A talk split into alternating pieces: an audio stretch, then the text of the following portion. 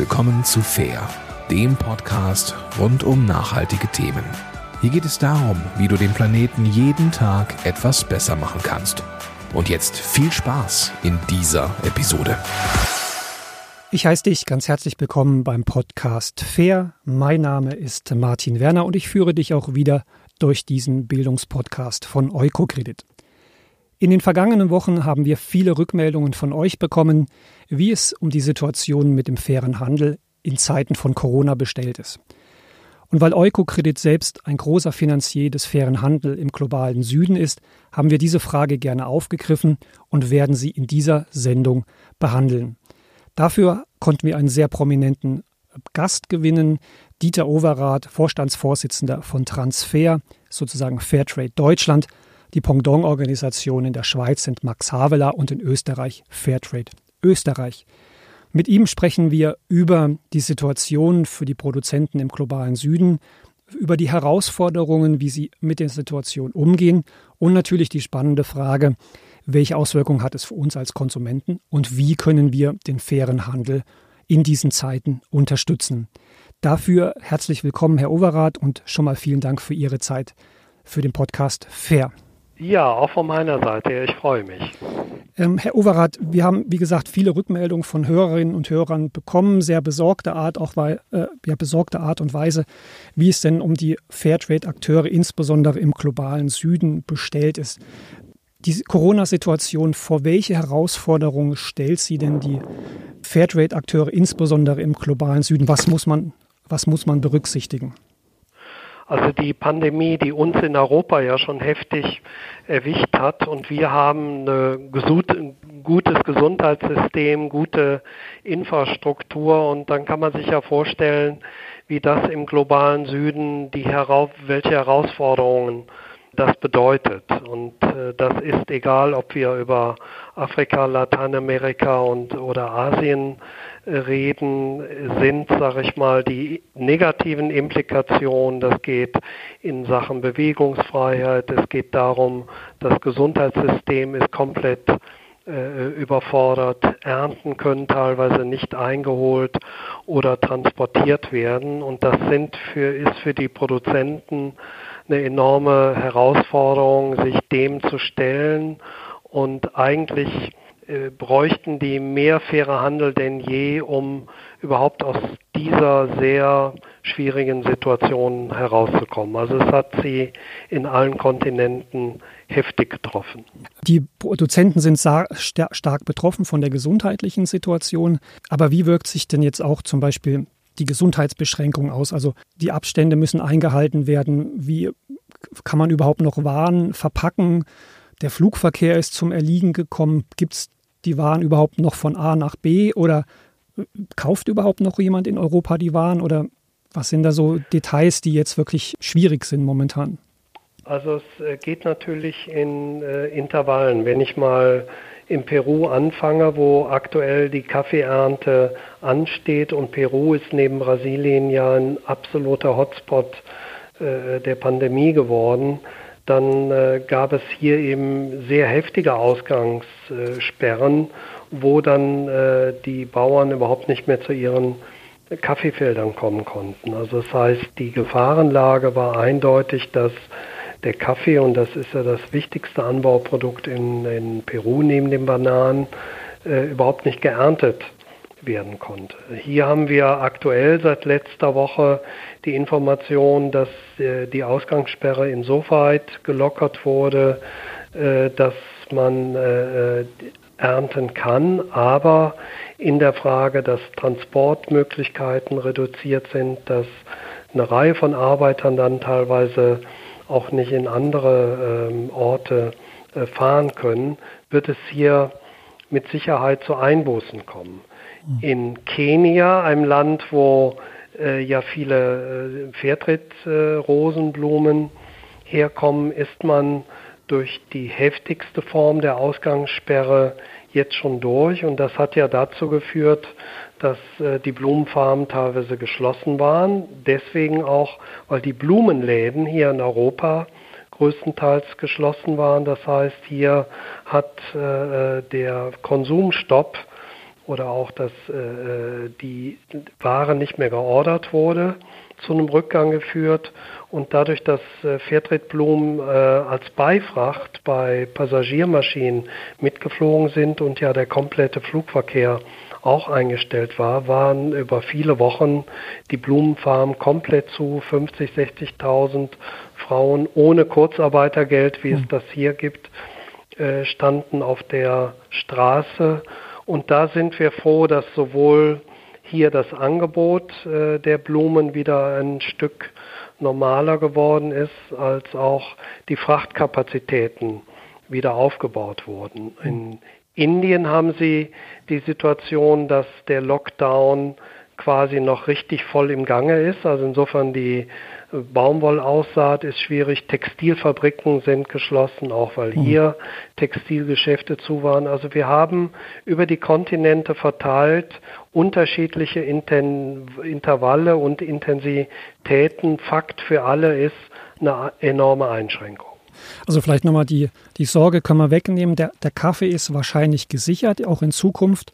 Aber was, so wie ich jetzt Sie verstehe, eine Konsequenz sein kann, ist, dass weniger oder weniger gute Qualität geerntet werden kann, weil einfach keine Sorge da war für die Pflanzen oder keine Ernte möglich war.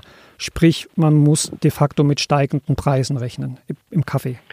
Jein, also groteskerweise sind die Börsennotierungen für Kaffee, Kakao und auch die Preise vor Ort für Bananen gefallen. Also eigentlich genau das Gegenteil. Und das zeigt ja das Irrationale auch an, an der Preisentwicklung, dass sie nicht immer analog mit Angebot geht, sondern eben in eine äh, spekulative Irrationalität geht. Das Problem haben wir auch vor äh, Corona schon gehabt. Ich mache mir um die Qualität des Kaffees keine Sorgen. Die, der Kaffee, der geerntet ist, äh, ist gut und die Sorgfalt wird weiterhin enorm hoch äh, äh, gestellt. Also von daher gibt es äh, keinerlei Qualitätseinbußen. Wir haben logistische Herausforderungen, es gibt Kostensteigerungen, weil eben auch Transportkapazitäten ungleich teurer sind. Der Export äh, hat sich enorm verteuert, die Containerraten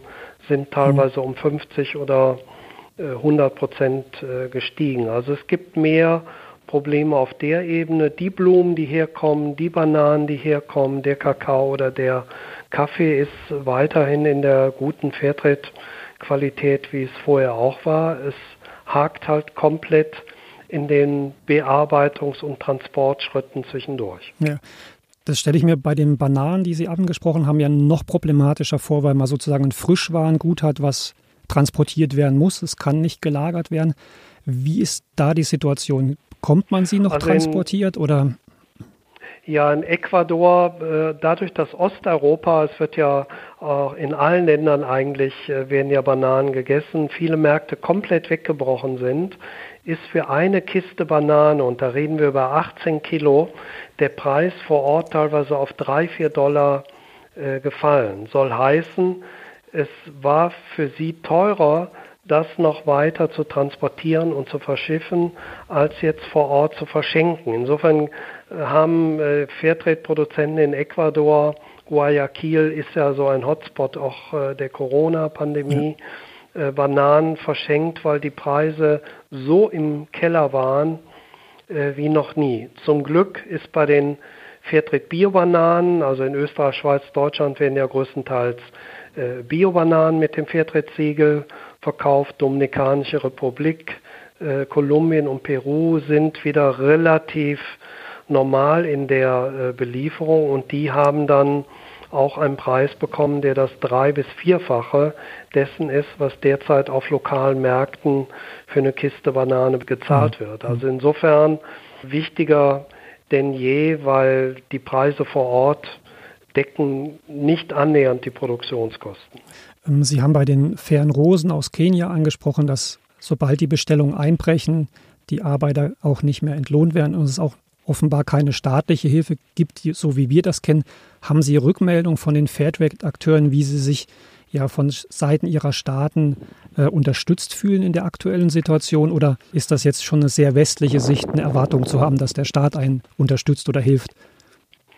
Naja, das ist insofern westliche Sicht, weil, und das merken wir ja an den aktuellen äh, Förderpaketen, eben äh, die Milliarden aus dem Keller geholt äh, werden. Und das haben sie in Kenia nicht. Es gab in Kenia aber immerhin schon auch bestimmte Hilfen, aber die Fairtrade-Prämie hat zum Beispiel in dem Falle der Fairtrade Blumenfarm in Kenia ist als Kurzarbeitergeld äh, eingesetzt worden. Sie ist ja auf einem Konto, läuft sie an und hier gab es zum Glück einen gewissen Puffer, dass quasi das, was hier staatlicherseits ausbezahlt wird, Kurzarbeitergeld oder von den Firmen, eben vor Ort von Fairtrade-Prämien geleistet werden konnten. Das geht natürlich nicht endlos, aber das war ein wichtiger Puffer, dass diese Menschen ihre Lebenshaltungskosten äh, halbwegs decken konnten. Und äh, hier gab es auch noch eine Reihe weiterer Projekte. Wir selber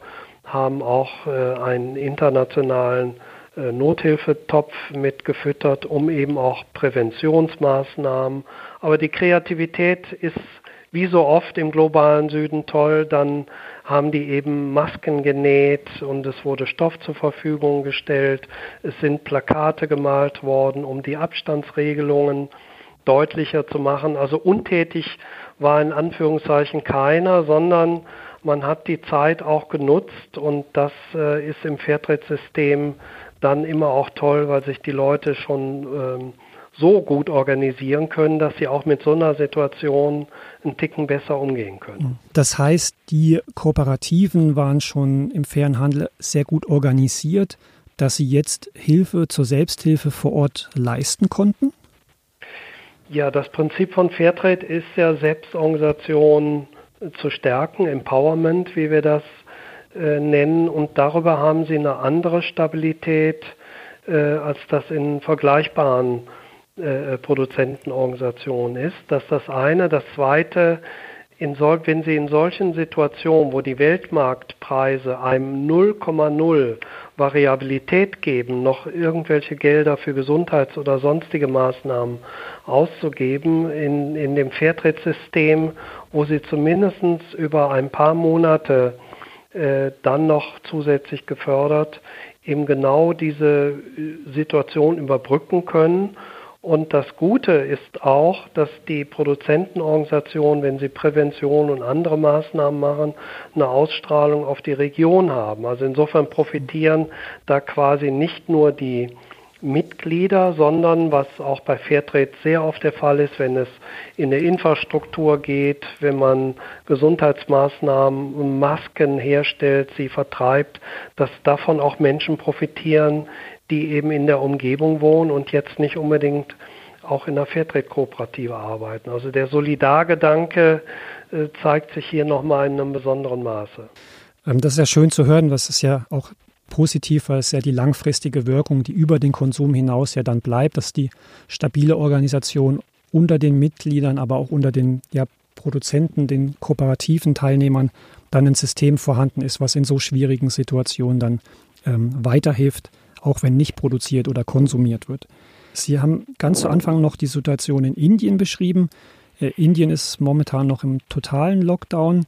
Ähm, das heißt, Baumwollproduktion, Textilproduktion äh, liegen noch komplett oder ab und zu sieht man ja in den Medien so diese Schlangen an den Textilfabriken, die wieder hochgefahren werden. Wie ist da die Situation im Fernhandel?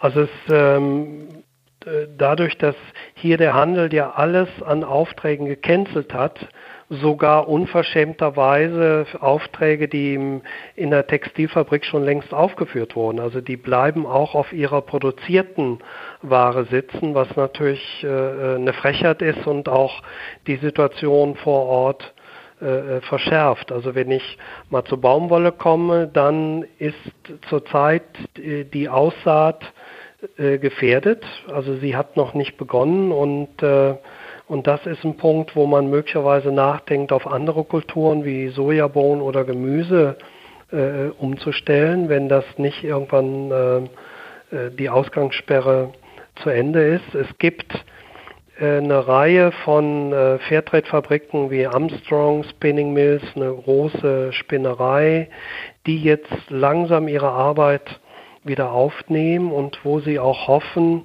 dass die Fairtrade-Aufträge eine andere Stabilität haben wie die Ex- und Hop-Aufträge, hm. äh, wie sie von der konventionellen Textilindustrie kommen. Also insofern äh, ist der Textilsektor wirklich hart, hart, hart betroffen, anders wie ich das eben bei Kaffee oder Kakao äh, dargestellt habe. Und für, für Indien ist die ganze Situation äh, auch mit den Wanderarbeitern eine humanitäre äh, Katastrophe. Und man kann nur hoffen, dass es da irgendwann besser wird und äh, dass die Bauern eine Gelegenheit bekommen, ihre ähm, Samen auszusehen, weil mhm. ansonsten wird es dann in einem Jahr weiterhin schwierig bleiben, wenn man dann eben nicht entsprechend ernten kann. Also ich würde in dem, man sollte ungern Vergleiche anstellen, aber Indien ist schon sehr hart getroffen.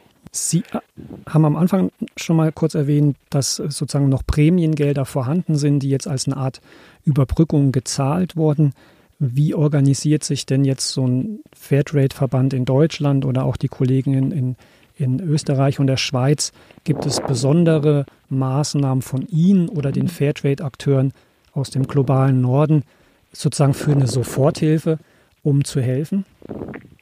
Also wir hatten gestern auch wieder unsere globale Schaltung, die wir einmal die Woche machen mit allen ähm, äh, Produzentennetzwerken aus den Kontinenten und den nationalen Organisationen, wo immer ein Update läuft und wo wir auch äh, den Nothilfefonds für Sofortmaßnahmen und dann für mittel- und langfristige äh, Maßnahmen, also Fairtrade Deutschland hat da eine Million äh, auch zu äh, beigesteuert und wir sind derzeit mit dem BMZ im Gespräch, so wie andere Kollegen eben auch mit anderen Entwicklungsinstitutionen im Gespräch sind, äh, um hier auch noch zusätzliche Förderung zu bekommen. Also alleine Fairtrade Afrika hat einen Bedarf von siebeneinhalb Millionen angemeldet, um die Maßnahmen äh, vor Ort, die ja viele Hunderttausende von Menschen betreffen, ansatzhalber lösen zu können. Und das kann Fairtrade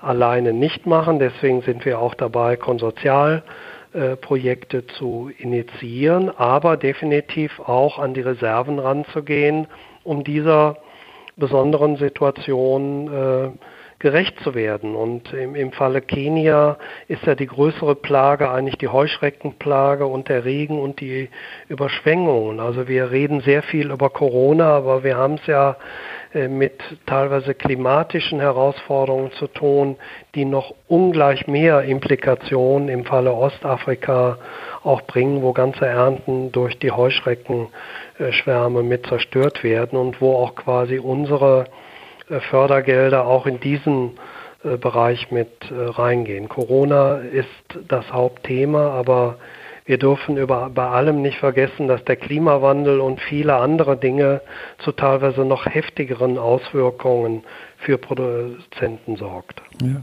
ja das ist äh, bedauerlicherweise die Situation in Ostafrika. Wie Sie angesprochen haben, die Heuschreckenplage und die Flut sind ja völlig untergegangen in der hiesigen äh, Berichterstattung. Aber Sie sagen auch, es sind ja noch ganz andere grundlegende Probleme, Strukturprobleme, Abhängigkeiten äh, in den Produktionsprozessen, in den Lieferketten.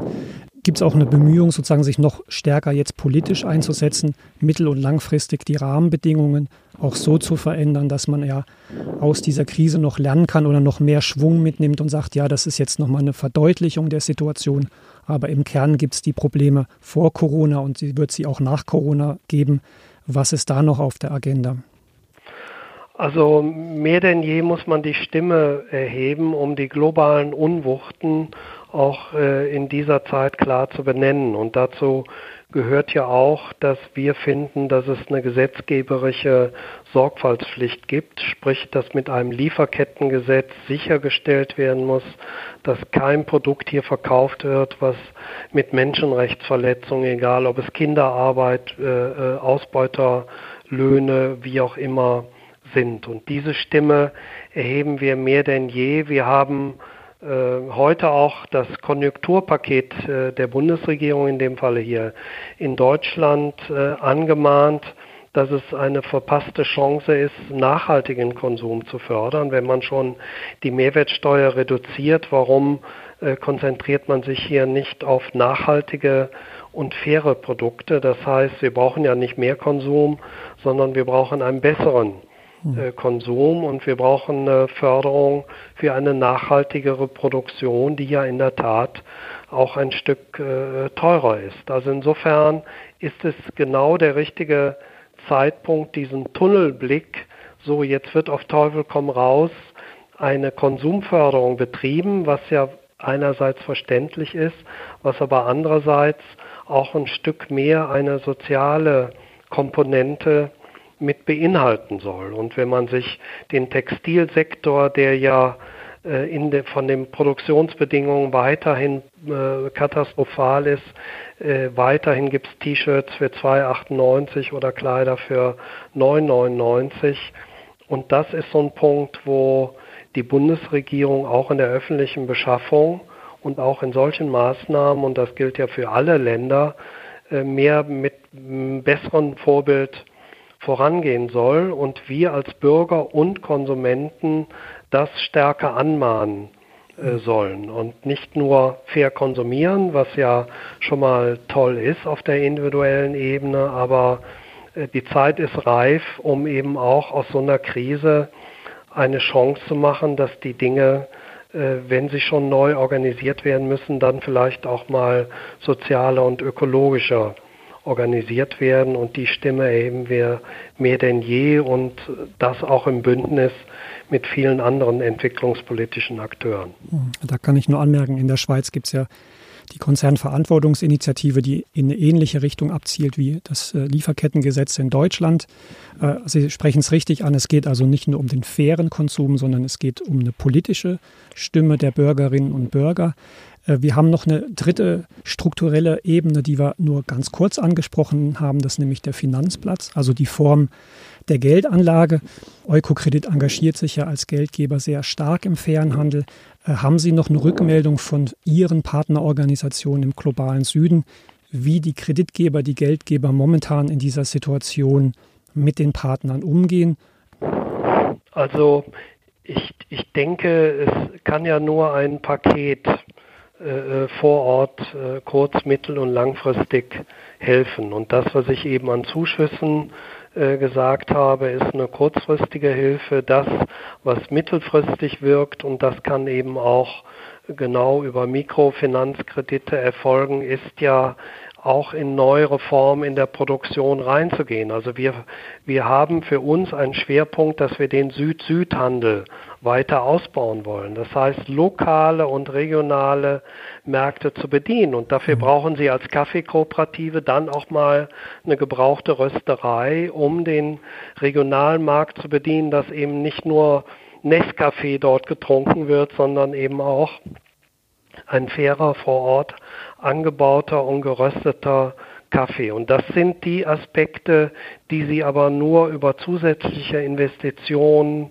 und eben auch solche äh, Kreditlinien durchführen können, wenn man dann wieder ein Stück aus dem Gröbsten in Anführungszeichen raus ist. Und diesen Bedarf haben wir sehr stark äh, gemeldet bekommen und da denke ich, ist Eukokredit auch der ideale Partner, um zu gucken, wie kann jetzt investiert werden, nicht nur in, in Nothilfeprojekte, sondern eine Produzentenorganisation stabiler für die Zukunft zu machen. Und da gibt es tolle Ideen und der Aspekt lokale Märkte, sprich Süd-Süd, Business äh, mehr aufzubauen, das ist mit Sicherheit die Herkulesaufgabe für die nächsten zehn Jahre. Also ich hatte auch im, im Vorfeld vom Podcast extra nochmal mein, meinen niederländischen Kolleginnen von Eukokredit International nachgefragt, wie die aktuelle Situation ist. Und da gibt es eine ganz klare Aussage, dass man weiterhin zum fairen Handel steht, also mit den Krediten, die man bereits bedient hat, aber auch Folgekrediten, die die Situation jetzt mit sich bringen. Ähm, und dass man jetzt erstmal in der ersten Situation rangeguckt rangeht und mit den, äh, mit den Fairtrade-Organisationen, aber auch mit allen pa Partnern vor Ort einen wöchentlichen Kontakt hat, wie die Situation sich darstellt. Es gibt Bildungs- oder Aspekte, wie man sozusagen die Firmen unterstützt, in solchen Stresssituationen umzugehen, Bedarf zu ermitteln, dort zu helfen. Also eher so eine Form von Capacity Building, äh, Bildungsunterstützung.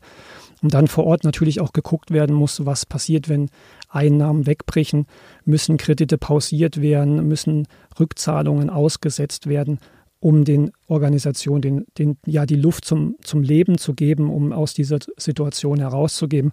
Und ähnlich wie Sie das beschrieben haben, eigentlich die großen Herausforderungen sind eben momentan die, die Schwierigkeiten aufgrund der Gesundheitsauflagen, die, ähm, ja, den Prozess, also verpacken, organisieren, die äh, zu organisieren, weil es teurer wird, aber eben die Waren auch zu transportieren und eben auch einige große Akteure äh, aus dem globalen Norden von ihren äh, Kaufverträgen zurückgetreten sind. Also insbesondere im Kaffeebereich wurde auch signalisiert, was natürlich äh, schwierig ist.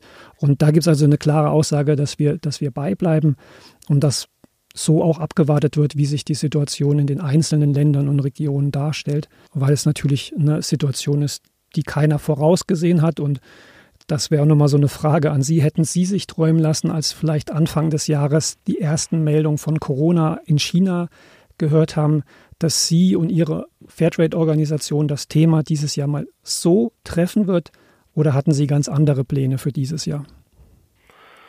Also wir waren im internationalen Strategieprozess mit intensiven Treffen und äh, Beratungen und auch auf nationaler Ebene und das hat uns, denke ich, alle äh, kalt erwischt. Wir sind froh, dass wir äh, auf digital ganz gut umstellen konnten, wenngleich ich selber weiterhin damit fremdle, quasi nur mit Abstand und damit meine ich nicht nur die 1,50, die wir alle äh, einhalten sollten, mein äh, gesamtes Arbeitsleben zu betreiben. Insofern ist eine Sehnsucht da, wie so bei vielen Menschen, äh, eben auch in persönlichen Begegnungen und äh, im, auch im, in, in persönlicher Gruppenarbeit Dinge besser zu entwickeln, wie wir das alle verzweifelt am Bildschirm oder am Hörer, äh, wie auch immer machen. Mhm. Aber äh, gerade in Deutschland sind wir ja so gut äh, weggekommen, dass diese Beschränkungen im Verhältnis zu dem, was äh, wir eben ja auch über andere Länder gesagt haben, dann letztendlich das äh, geringere hm. Übel waren. Aber das war schon die, die, also der März war dann schon heftig bis Anfang April, sich das zu akzeptieren und sich anzupassen, das hat uns auf unsere Art und Weise doch ganz schön was abverlangt. Ja. Also das nehme ich auch für dich als Hörerinnen und Hörer aus dem heutigen Gespräch mit Herrn Overath mit. Also wir müssen nicht nur in den globalen Süden schauen, sondern ja unsere Nachbarländern in Europa hat es deutlich härter getroffen, wie das in Deutschland, Österreich und der Schweiz der Fall war. Äh, für den globalen Süden ist es so wie ja befürchtet, wie Sie ausgeschildert äh, haben, eine wirtschaftliche Zwangslage, eine Katastrophe je nach Region. Von den gesundheitlichen Aspekt, den wir hier nicht näher erörtern können, wollen wir gar nicht sprechen. Der ist ja noch dramatischer, weil es einfach eine viel schlechtere gesundheitliche Versorgung gibt für diese Patienten als bei uns. Sie haben sehr schön ausgeführt, meines Erachtens, wie die Organisationen im Fernhandel durch ihre ja, bessere Struktur sich bedingt selber helfen können, wie aber auch die Hilfe durch sie anläuft. Und nochmal ganz klar und deutlich gemacht, es ist nicht nur der faire Konsum, den jetzt jeder, der hier zuhört, wieder weiterhin frönen kann, auch in den geöffneten Läden, sondern es geht auch darum, die Strukturen, die politischen Strukturen zu hinterfragen und sich durchaus politisch zu engagieren, sei es in Deutschland das Lieferkettengesetz oder ähnliche Initiativen wie in der Schweiz mit der Konzernverantwortungsinitiative. Also hier jeder, der zuhören oder jeder, der zuhört, kann sowohl konsumieren als sich als Bürger politisch beteiligen. Ich werde auch die Informationen zu allen Fairtrade-Organisationen im deutschsprachigen Raum hier anfügen. Dort findet ihr nochmal aktuelle Informationen zur Situation der Partner im globalen Süden, wie damit umgegangen wird. Ich bedanke mich ganz herzlich, Herr Overath, für Ihre Zeit und für die wirklich sehr, sehr interessanten Ausführungen. Ja, herzlichen Dank im Namen unserer Hörerinnen und Hörer an Sie. Ja, danke. Es hat auch mir äh, Spaß gemacht mit diesem Austausch, weil man selber immer auch nochmal in, in eine Reflexion äh, gezwungen wird. Insofern ist jedes Gespräch für mich dann immer auch nochmal ein anderer Zugang äh, zu dem Thema. Also von daher auch danke von meiner Seite. Ja, und dann danke ich dir, lieber Hörerin, liebe Hörerin, fürs Zuhören. Äh, Podcast-Ausgabe Fair im Juni. Bleibt uns gewogen. Hoffentlich geht es euch weiterhin gut und bleibt gesund. Im nächsten Monat werden wir ein Thema nachholen, was wir wegen der Corona-Situation verschoben haben. Wir haben zu Gast die Schweizer Firma Espa, die Konditorei und Backwaren vom Vortag verkauft. Dort hatte uns der Geschäftsführer Herr Fonari aufgrund der ja, für ihn ja, existenziellen Bedrohung in der Corona-Situation ähm, mit dem Lockdown war auch er und seine Firma stark betroffen, äh, um eine Verschiebung ge gebeten. Und jetzt ist die Situation so, dass wir diesen Termin zeitnah nachholen können. Und darauf ja, können wir uns freuen. Herzlichen Dank fürs Zuhören an alle. Nochmal vielen Dank, Herr Overath, an Sie. Und ja, dann bis zum nächsten Mal. Martin Werner. Okay. Tschüss. Ja, ich danke. Tschüss. Ade.